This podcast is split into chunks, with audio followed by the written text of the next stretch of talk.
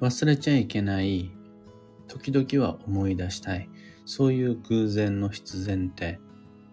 あると思います。おはようございます。有限会社西企画西俊久です。発行から20年累計8万部の運をデザインする手帳、有機暦を群馬県富岡市にて制作しています。最新版である有機暦2024は現在販売中。気になる方はひらがなにて有機暦と検索を。で、このラジオ、聞く暦では毎朝10分の暦レッスンをお届けしています。今朝は人生の分岐点となる忘れちゃいけない偶然の必然というテーマでお話を。起こる出来事を何でもかんでも手当たり次第全部運に結びつけるような考え方は実は僕は苦手です。それだけ十分な知識があるっていうことなんでしょうね。いろんなことを知っている。だから、あれ？これは基地だねとか、あ、もうこれはこういう運に違いないよとか、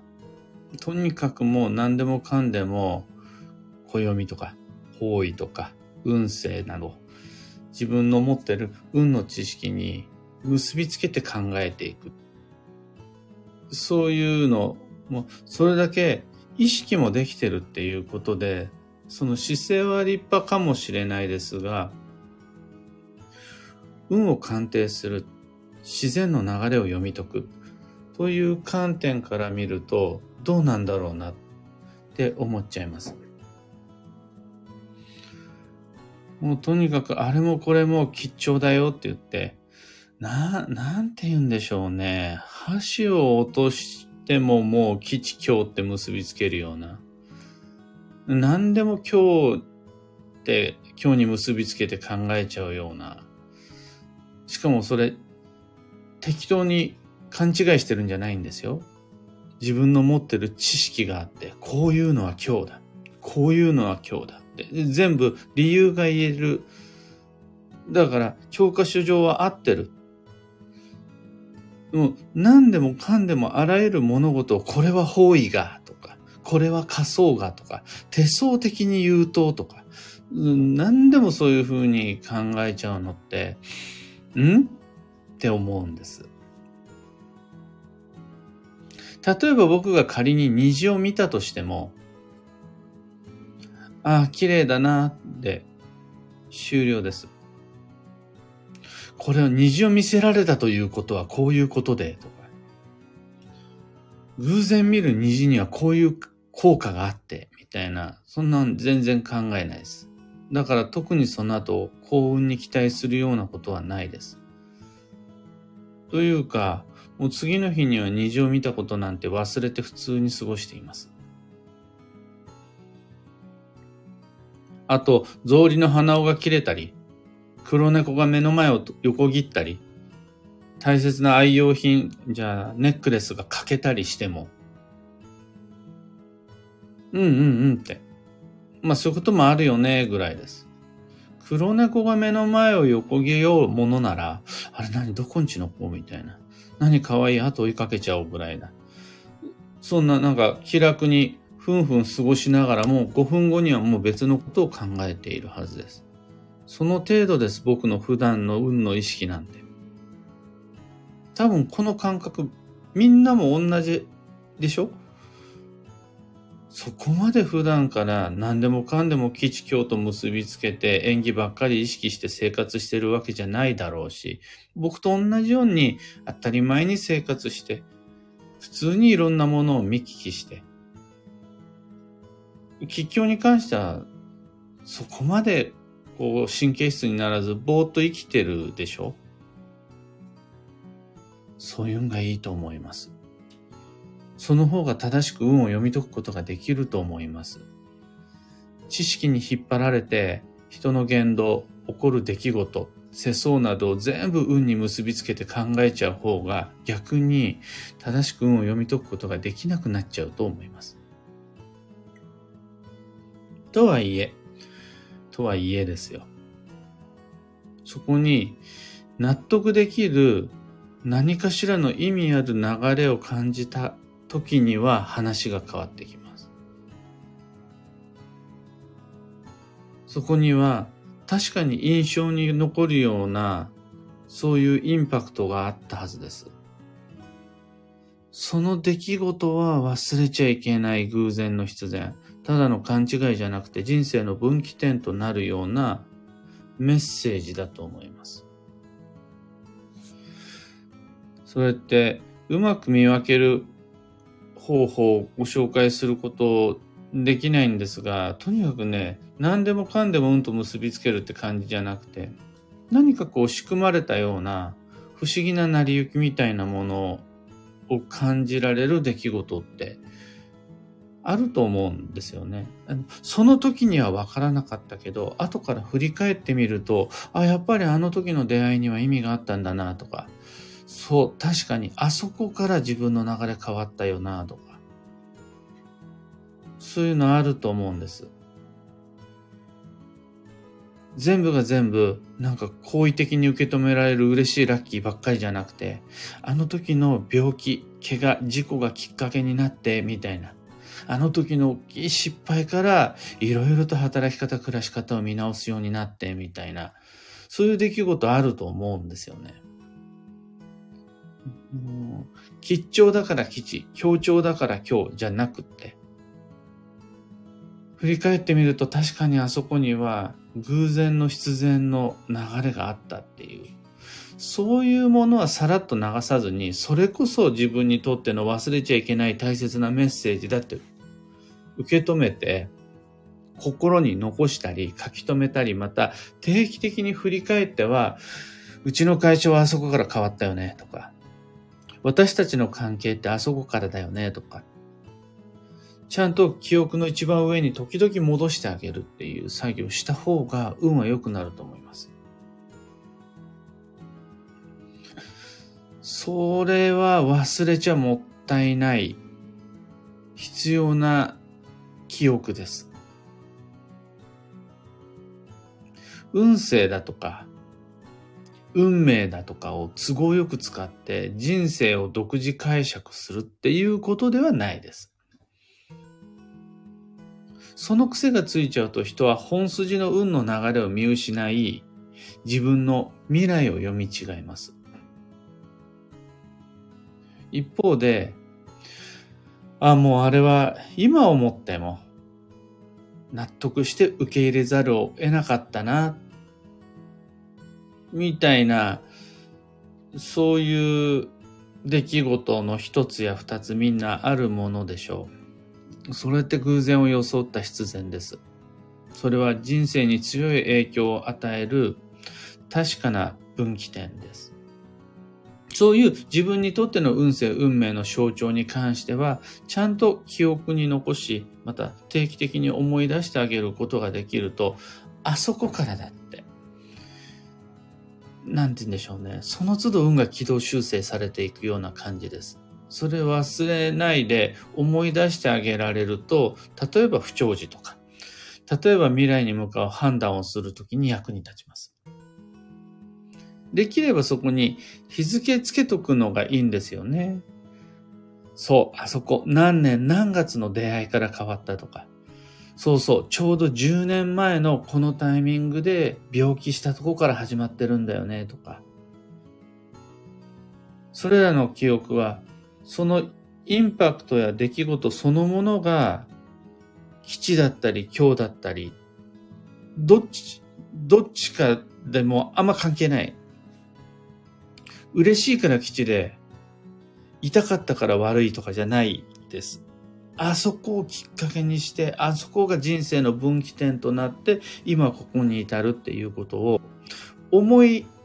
出すことでちゃんと流れが整っていきます。僕もそういう思い出いくつかあります。で、時々には、あそこからだよねって。お酒飲む席での場合もあるし、会社でのミーティングの時もあるし、ふとしたきっかけでそういう会話になることもあるし、時々は、あ、やっぱあそこからだねって何度も何度も同じようなことを確認するってことをしています。それで、定期的に運の軸が修正されていく。また、遡って今に至るまでの自分の立ち位置みたいなものを確認できると調整もできるようになる気がするんですよね。繰り返しお話ししますが、とにかく自分の運の知識を総動員して、あれも吉、これは今日って結びつけてこじつけて考えるんじゃなくて、ああ、あの出会いだよね、みたいな。やっぱりこ、順番的に考えてもあそこ起点になってるよねっていう記憶があるならば、たとえそれがですよ、交通事故とか離婚とか性別、死別のような別れ、ショックな別れだったとしても、それ大切な偶然の必然。そこには何かしらの意味があったと考えられるし、それ忘れちゃいけない大切な自分にとっての運気調整の財産の記憶になるので、忘れないように思い出せると、とても素敵です。今朝のお話はそんなところです。3つ告知にお付き合いください。まず、開運ドリルワークショップ2024にご参加の皆様。もうすでに19の課題を終えて、次回20番目の課題はフォローアップ講座です。このフォローアップ講座に関しては、ここのところ話し足りなかったよなっていう僕からの提案だけじゃなくて、この部分もうちょっと聞きたいんだけどっていう皆さんのご要望、ご質問もリアルタイムで受けたまわります。なので、10分、20分で終わらせずに、まあ1時間ぐらいはできたらいいなと思ってます。でですね、そのタイミングが2023年12月24日朝6時です。クリスマスイブの日曜日の早朝朝活になります。ぜひお付き合いください。開運ドリレのご参加、まだまだ募集しています。そちらもお待ちしています。次に、東京鑑定会に関して、おかげさまで12月27日の会は朝から夕方まで全部満席となりました。夕方って言っても6時過ぎまでだからもう世界はすっかり夜だと思います。みんなで作戦会議していきましょう。で、その次、新春一発目の鑑定会が1月の17日開催になります。こちらももうすでにご予約受付開始しているので、私もという方はご連絡を。あと最後3つ目のお知らせ。2024年1月27日土曜日に群馬県桐生市のビキニ桐生文化会館小ホールで新春イベント開催します。新春暦読みという毎年恒例の無料講座です。前半僕が担当して45分で暦の取説、有機暦とはこういうふうに使うものですという取説を。で、後半は15分の休憩を挟んでから西金谷がうちの会長が2024年の運勢と注意事項をご紹介します。無料イベントなんですが、お席を準備する関係から事前のご予約受けたまっています。今は先着150名様となりますのでお申し込みお待ちしています。私はちょっと桐生は遠くってっていう方のこと、もちろんちゃんとカバーしたい。そういう人にも2024年の運勢と注意事項を届けたいってもうずっと前から思ってます。そういう方には1月13日の14時から YouTube にて同じ内容の配信を行います。これはもうそのために YouTube のために全く同じ内容の配信をするってことです。そちら詳細もすでに有機暦2024の164ページに印刷してあるんで、そっちで詳しくはご確認ください。この二つの回、どちらかを利用していただければ、この世界のどこにいたとしても、2024年の運勢と注意事項にご参加いただけます。開運ドリルも東京鑑定会も新春暦読みも詳細と申し込みはこの放送のこの配信の放送内容欄にリンク貼り付けておきます。さて、今日という一日は2023年12月21日木曜日、繁忙の12月15日目。今日までで前半戦が終了。明日の当時から後半戦が開始となります。あ折り返し地点ですね、今日は明日が。ここまで皆々様健やかに戦えているでしょうか戦い方はとてもシンプル。外へ出て人と向き合い交流を増やすことです。これが2023年12月師走の戦い方です。縁を諦めないで人脈を伸ばし情報交換することで自分の未来を切り開いていくことができます。ただ、その時になるべく歯食いしばらないで、楽しむ工夫、楽しくなるような、そういう努力を頑張って縁の風に乗っていけると素敵です。今日の幸運のレシピは、鉄火丼。これは、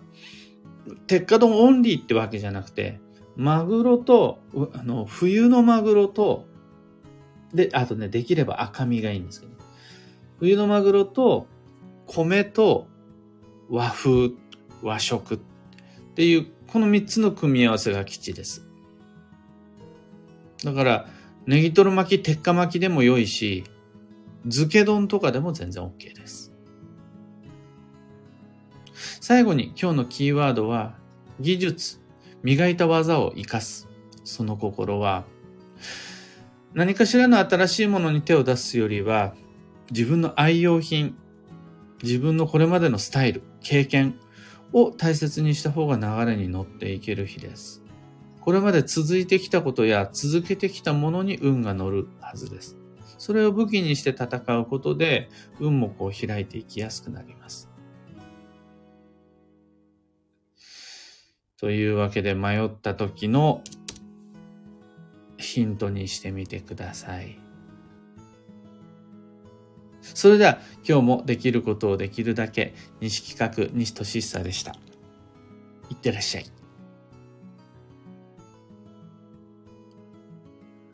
小川智美さん、おはようございます。キュアナさん、おはようございます。ゆうさん、おはようございます。ジャズさん、はようございます。ひでみんさん、おはようございます。たかさん、おはようございます。今日のみんなの空模様は前半にご参加、早めにご参加の方はみんな晴れマークなんですが、後から来た方は曇り空。時間とともに雲が出てきたとかそういう感じ？ちなみに群馬県富岡市は綺麗な青空で雲一つない空ですね。冬らしい空が広がっています。ほんわかさん、きみこさん、エヌシャンティさん、クーさん、キーボードさん、マーチさん、ロミさん、エミさん、おはようございます。時に皆々様、ご自身へのクリスマスプレゼントの準備はもう済んだでしょうか？僕は昨日の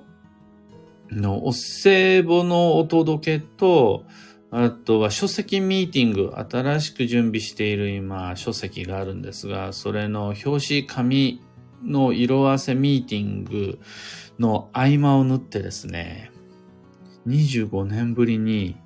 ジーンズを買いまして、しかも一気に2本。もう細いのと太いのを、こう清水の舞台から飛び降りるつもりで、予算8000円を握りしめてジーパンを買ってきました。久しぶりにズボンの試着とサイズ合わせみたいなことをして、結局は6本か7本ぐらい履いたのかな。で、サイズを決めて買ってきました。